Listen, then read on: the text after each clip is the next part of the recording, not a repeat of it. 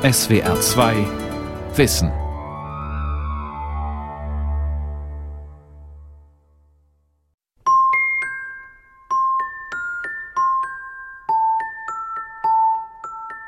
Kinder müssen laufen lernen, müssen sprechen lernen. Ja, all diese Vorgänge erfordern die Herausbildung von langfristigen Repräsentationen im Gehirn und das macht das Kind im Schlaf. Einfach schlafen können ist Definitionssache, weil zum Beispiel Kleinkinder und Säuglinge nachts immer aufwachen. Mindestens dreimal, so grob kann man sagen. Aber ja, schlafen tue ich seit ich halt elf bin nicht mehr so gut. In Phasen, in denen ich viel Stress hatte, zum Beispiel schulisch oder auch privat, hatte ich auf jeden Fall mit Schlafstörungen zu kämpfen. Chronisch müde. Müssen Kinder schlafen lernen? Eine Sendung von Franziska Hochwald. Schlafen ist die natürlichste Sache der Welt. Jeder Mensch muss schlafen, Babys und Kinder besonders viel. Und doch haben offenbar immer mehr Kinder und Jugendliche Schlafstörungen. Das legen aktuelle Studien nahe. Sie können nicht richtig einschlafen oder liegen nächtelang wach. Warum fällt ihnen das Schlafen so schwer? Und wie lernen Kinder gut zu schlafen? Der Schlaf ist ein sehr komplexer Vorgang, an dem verschiedene Stoffwechselprozesse beteiligt sind. Eines der wichtigsten Hormone dabei ist das Melatonin. Melatonin ist ein körpereigenes Hormon, das wir produzieren, wenn es dunkel wird und das den Schlaf anstößt. Der Gegenspieler des Melatonins ist das Cortisol, erklärt Dr. Sarah Braun, Oberärztin in der Neuropädiatrie am Olga Hospital in Stuttgart. Das Cortisol sorgt dafür, dass wir wieder aufwachen, wenn wir ausgeschlafen haben. Ausreichender Schlaf ist auch eine Bedingung dafür, dass wir genügend Serotonin produzieren, ein Hormon, das landläufig auch gerne als Glückshormon bezeichnet wird. Schlaf, insbesondere Tiefschlaf, ist gekoppelt an die Ausschüttung bestimmter Hormone. Nicht? Wir gehen davon aus, dass Prolaktin, Wachstumshormon, das sind alles Hormone, die vor allen Dingen im Tiefschlaf ausgeschüttet werden. Professor Jan Born leitet das Institut für medizinische Psychologie und Verhaltensneurobiologie an der Universität Tübingen. Prolaktin wird jede Nacht ausgeschüttet. Ja. Genauso wie Wachstumshormon ist im frühkindlichen Bereich, in der Pubertät hin, äh, wichtig für das Körperwachstum. Aber auch der erwachsene Mensch schüttet Wachstumshormone aus. Ja. Unser Immunsystem kann nur funktionieren, wenn wir genügend schlafen. Born und sein Team haben untersucht, wie sich Schlaf auf die menschlichen Abwehrkräfte auswirkt. Sie ließen einen Teil der Probanden nach einer Impfung schlafen, einen anderen wach bleiben. Und tatsächlich, bei denjenigen, die nach der Impfung geschlafen hatten, war die Impfung mehr als doppelt so wirksam. Da sieht man einen äh, mehr als klinisch relevanten Effekt äh, dahingehend, dass tatsächlich Schlafen in der Nacht nach der Impfung die Antikörpertitel zum Beispiel und auch die Zahl der antigenspezifischen T-Zellen mehr als verdoppelt. Während wir schlafen, lernt unser Immunsystem neue Anforderungen zu bewältigen. Regelmäßiger, erholsamer und ausreichend langer Schlaf ist wichtig für die Gesundheit. Von klein auf wird alles, was wir neu erlernen, erst im Schlaf richtig verarbeitet. Gerade Babys, für die praktisch alles neu ist, brauchen daher viel Schlaf. Dr. Maria Knott ist ärztliche Psychoanalytikerin in einer Stuttgarter Babyambulanz. In den ersten drei Monaten muss sich der Schlafrhythmus noch einspielen. Aber so mit drei Monaten haben die Kinder meistens ein Gefühl schon für Tag und Nacht und schlafen nachts mehr als tags. Und mit sechs Monaten können die Kinder auch alleine in einem Zimmer schlafen. Aber daneben gibt es irgendwie natürlich einen ganz großen Spannbreite. Jedes Kind ist eben auch ein bisschen anders. Babys müssen den Tag-Nacht-Rhythmus erst einüben und brauchen, vor allem wenn sie gestillt werden, im Schnitt alle vier Stunden eine Milchmahlzeit. Sechs Stunden Schlaf am Stück schaffen die meisten Kleinen erst gegen Ende des ersten Lebensjahrs. Mindestens genauso wichtig für den Schlafrhythmus scheint es aber auch zu sein, ob die Kleinen neue Eindrücke zu verarbeiten haben, also neu gelerntes integrieren müssen, sagt Neurobiologe Born.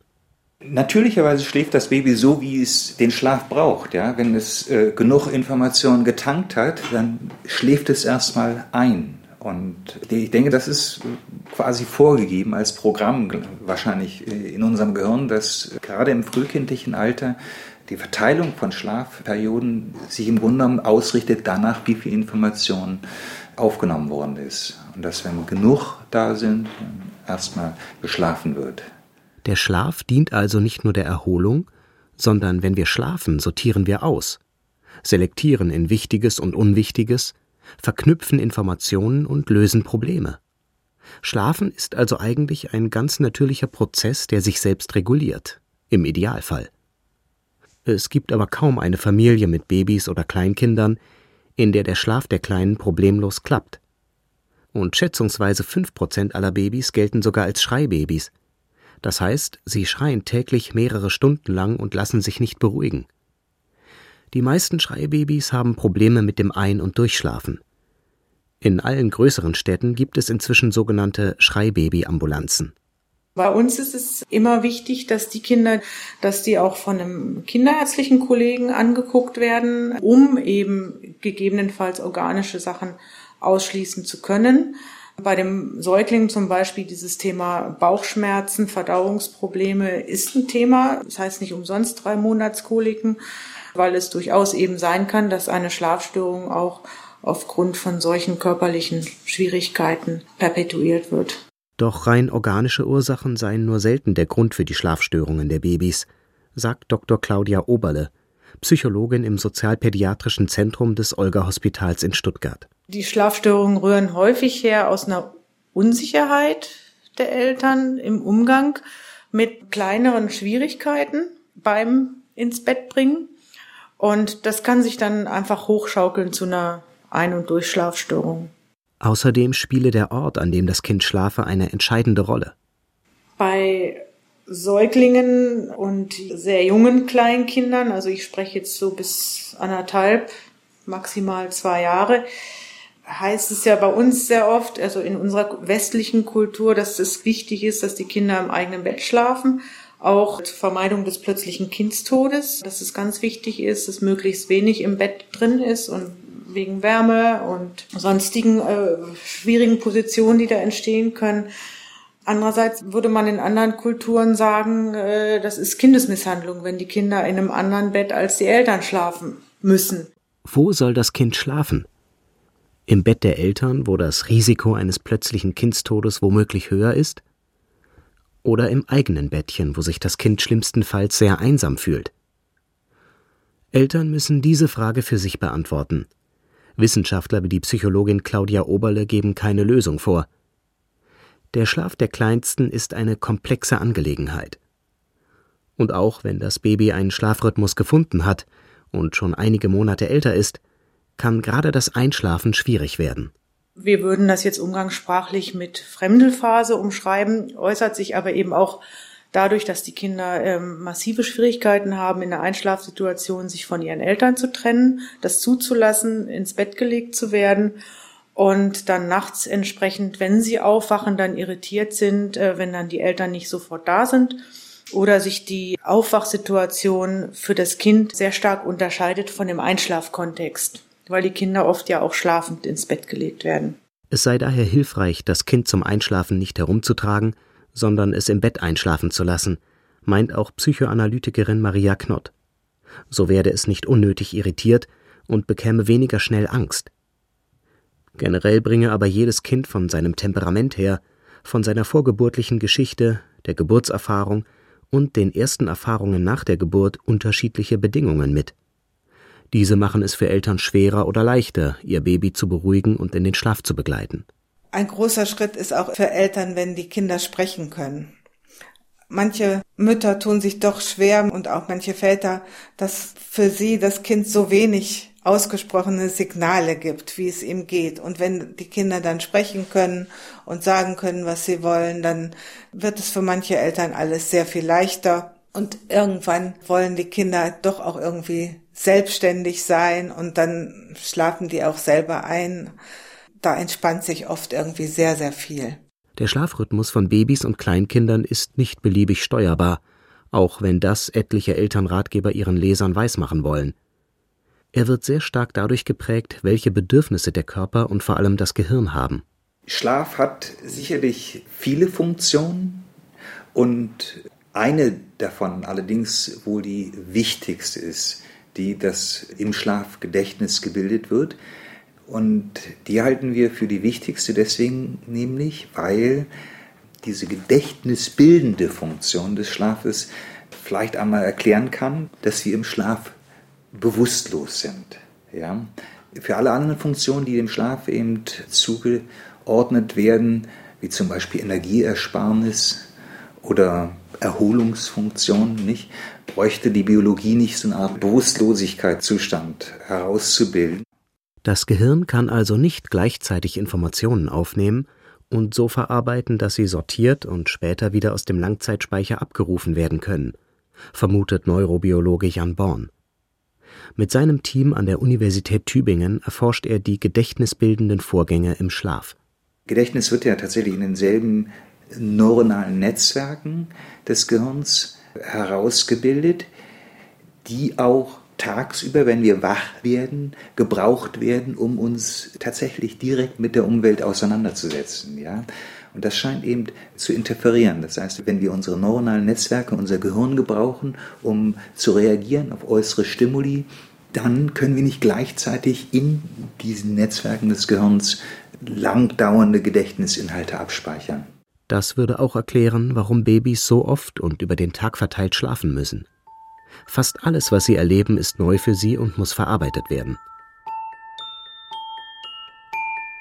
Nun ist das Leben eines Säuglings sehr stark geprägt von Tagesabläufen, die nicht seine eigenen sind, sondern die seiner Umwelt. Berufstätigkeit der Eltern, Termine oder auch die Kinderkrippe beeinflussen, wann ein Kind schlafen kann. Dazu komme, dass es nicht immer so offensichtlich sei, wann ein Baby Schlaf brauche, sagt Psychologin Claudia Oberle. Da gibt es sehr große Unterschiede zwischen den Kindern. Manchen sieht man das sofort an und manche Kinder ähm, zeigen erst auf dem zweiten Blick, dass sie müde sind. Vordergründig kann es so durchaus so aussehen, als ob die Kinder sehr neugierig und aktiv noch in dem Moment sind. Die Eltern zum Beispiel denken bei einem Säugling nach drei Stunden, ah, der ist ja immer noch nicht müde, na gut, dann muss er auch nicht schlafen. Dabei ist das Kind schon wieder übermüdet. Eltern müssten lernen, den Kindern die Bedingungen für ihren Schlaf so ideal wie möglich zu gestalten, meint Oberle. Dazu gehöre, dem Kind den eigenen Rhythmus zu ermöglichen und auszuhalten, dass dieser Rhythmus häufig nicht mit dem übereinstimme, was übermüdete und gestresste Eltern an Ruhe bräuchten. Bei Schreibabys hingegen spielten auch psychische Faktoren eine Rolle, sagt Maria Knott, ärztliche Psychoanalytikerin in einer niedergelassenen Stuttgarter Babyambulanz. Dieses Schreien von einem Baby und diese Unruhe und dieses nicht schlafen können und es nicht trösten können, das rührt bei manchen Eltern auch an tiefe eigene Erfahrungen, dass sie selbst vielleicht ganz frühe Trennungen erlebt haben und selbst nicht gut versorgt waren und jetzt ihrem Kind, dass auf gar keinen Fall so etwas geschehen soll. Aber auf der anderen Seite, dass diese Situation auch so unerträglich ist, diese Erinnerung von eigenen Gefühlen des Verlassenseins, dann die Eltern so überwältigen, dass sie es gar nicht hinbekommen können, ein schreiendes Baby auch mal abzulegen. Und es für die ganz furchtbar ist, das Kind nicht trösten zu können. Zu wenig Schlaf mindert nicht nur die Lebensqualität, sondern wer zu wenig schläft, lernt auch deutlich weniger. Dies gilt nicht nur für Babys, sondern auch für Schulkinder, Jugendliche und Erwachsene. Im Schlaflabor der Uniklinik Tübingen erforscht Dr. Susanne Diekelmann aus dem Team um Neurobiologe Born die Zusammenhänge von Schlaf und Lernprozess. Thermalbad, Thermalbad, Re, Reporter, Reporter.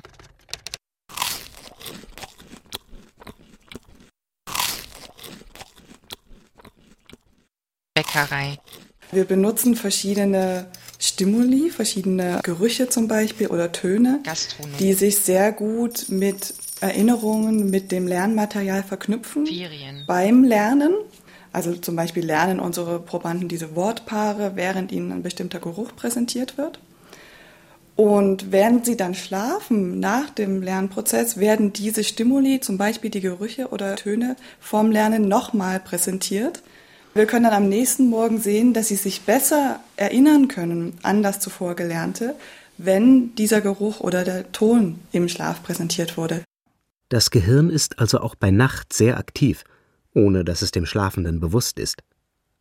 Gerade in der Schulzeit, in der Kinder und Jugendliche viel lernen müssen, wirkt sich schlechter Schlaf besonders negativ aus. Oberärztin Dr. Sarah Braun leitet das Kinderschlaflabor des Stuttgarter Olga-Hospitals. Wir haben sehr häufig Jugendliche, die mit Schlafstörungen zu uns kommen, ins Schlaflabor oder auch sich ambulant vorstellen. Die genaue Häufigkeit ist gar nicht so genau oft herauszufinden. Aber es gibt äh, Studien, wo Zahlen genannt werden, dass so zwischen 11 und 16 Prozent der Jugendlichen unter so nicht organischen Ein- und Durchschlafstörungen leiden und bis zu 50 Prozent der Jugendlichen unter einer Tagesmüdigkeit. Eine Studie an der Tübinger Universitätsklinik für Kinder- und Jugendmedizin zeigt, dass Schulkinder, die schnarchen und deshalb schlecht schlafen, deutlich schlechtere Schulnoten haben. Von den Kindern, die häufig schnarchten, erhielten 28 Prozent in Mathematik und Rechtschreibung die Note 4 oder schlechter. Von denen, die jede Nacht schnarchten, waren es sogar fast die Hälfte. Von den nie schnarchenden Kindern erhielten jedoch nur 16 Prozent schlechte Schulnoten.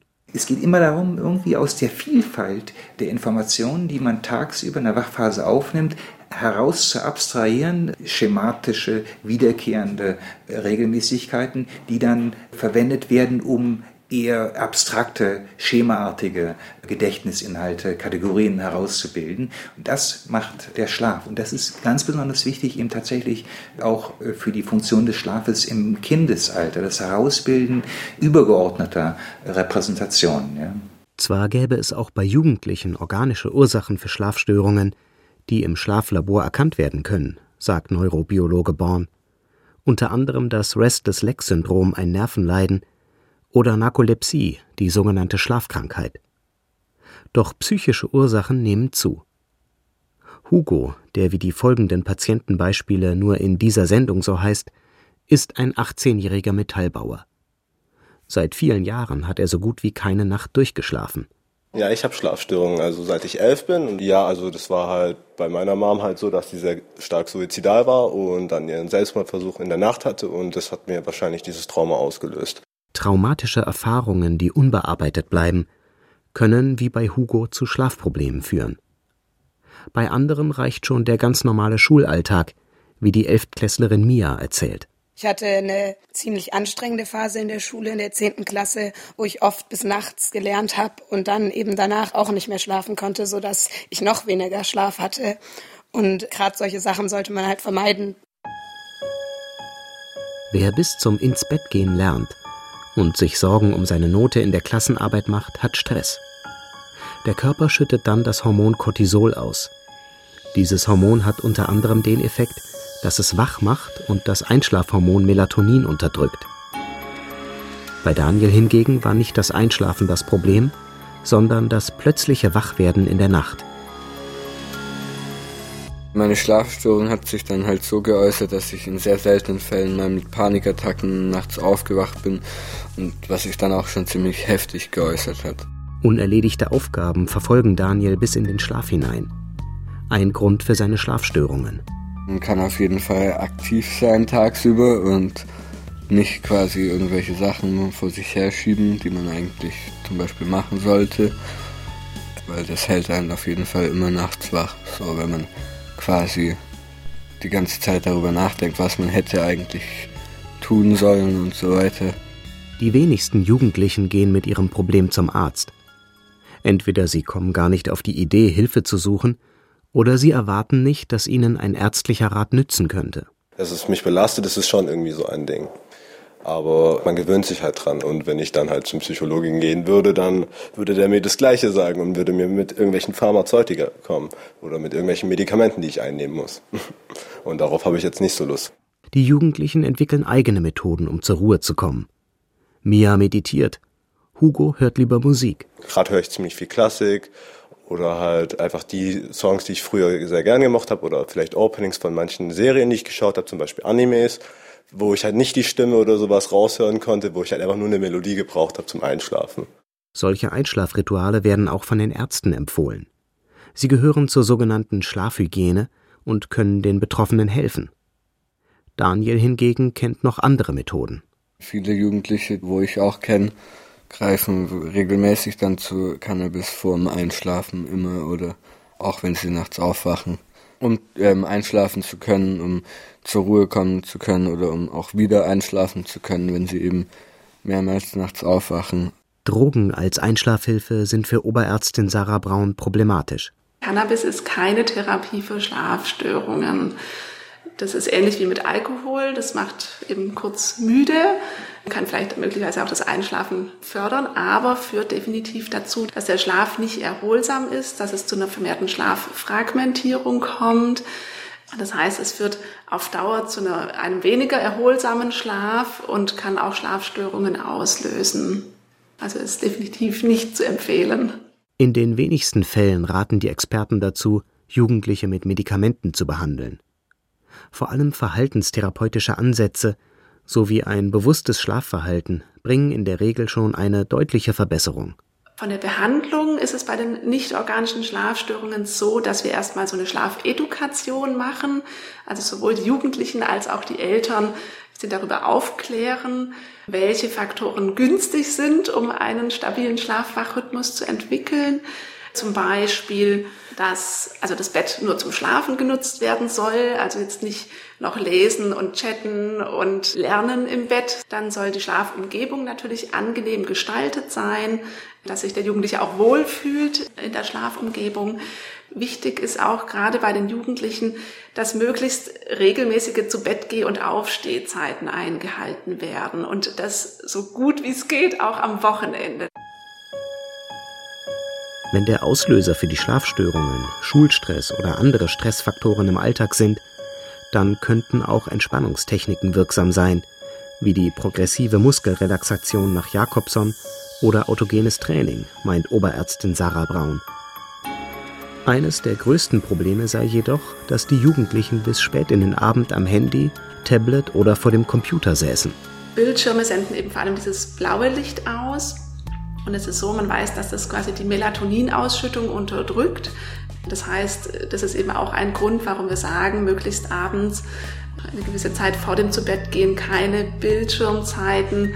Oder wenn, dann, es gibt ja heute auch schon moderne Bildschirme, die dieses blaue Licht rausfiltern, einfach um die Melatoninausschüttung da nicht zu beeinträchtigen.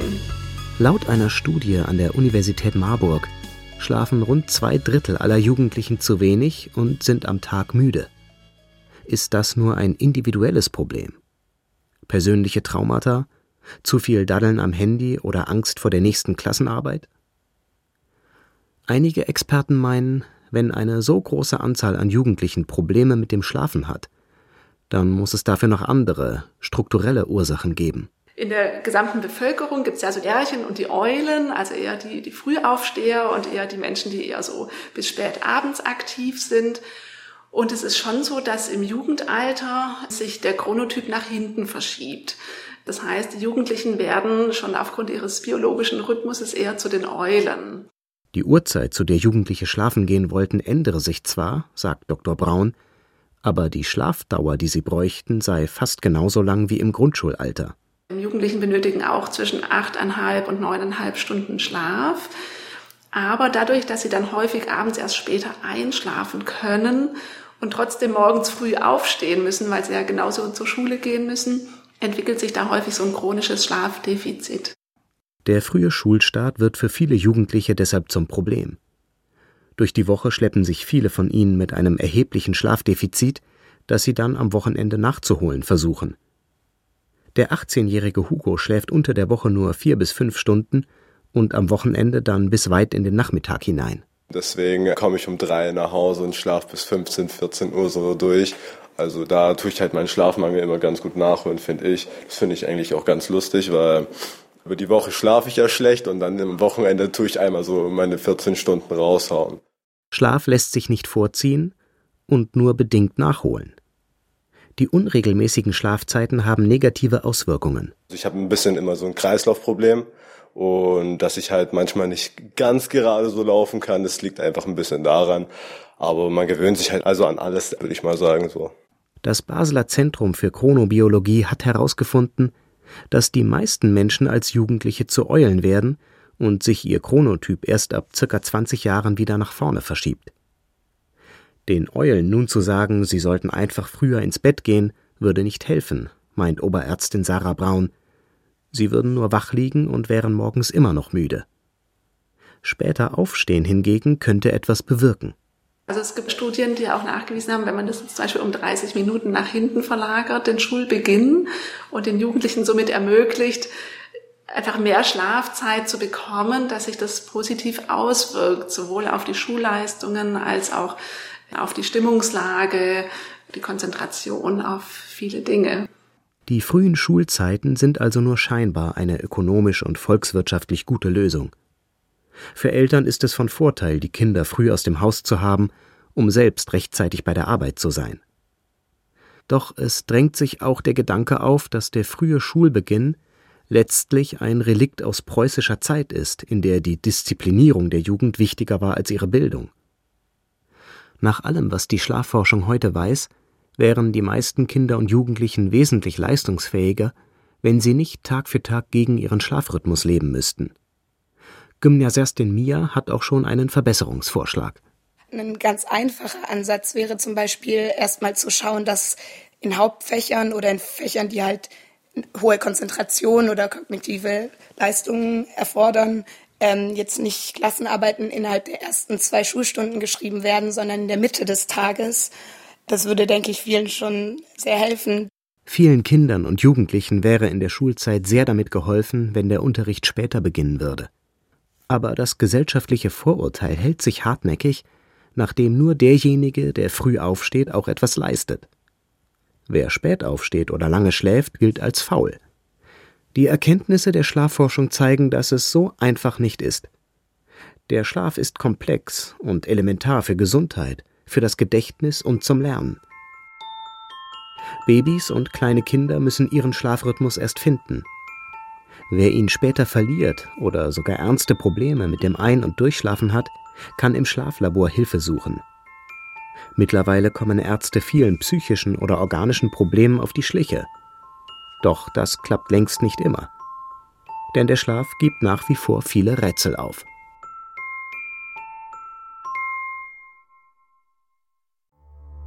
Die Welt verstehen.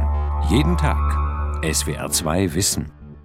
Manuskripte und weiterführende Informationen zu unserem Podcast und den einzelnen Folgen gibt es unter swr2wissen.de.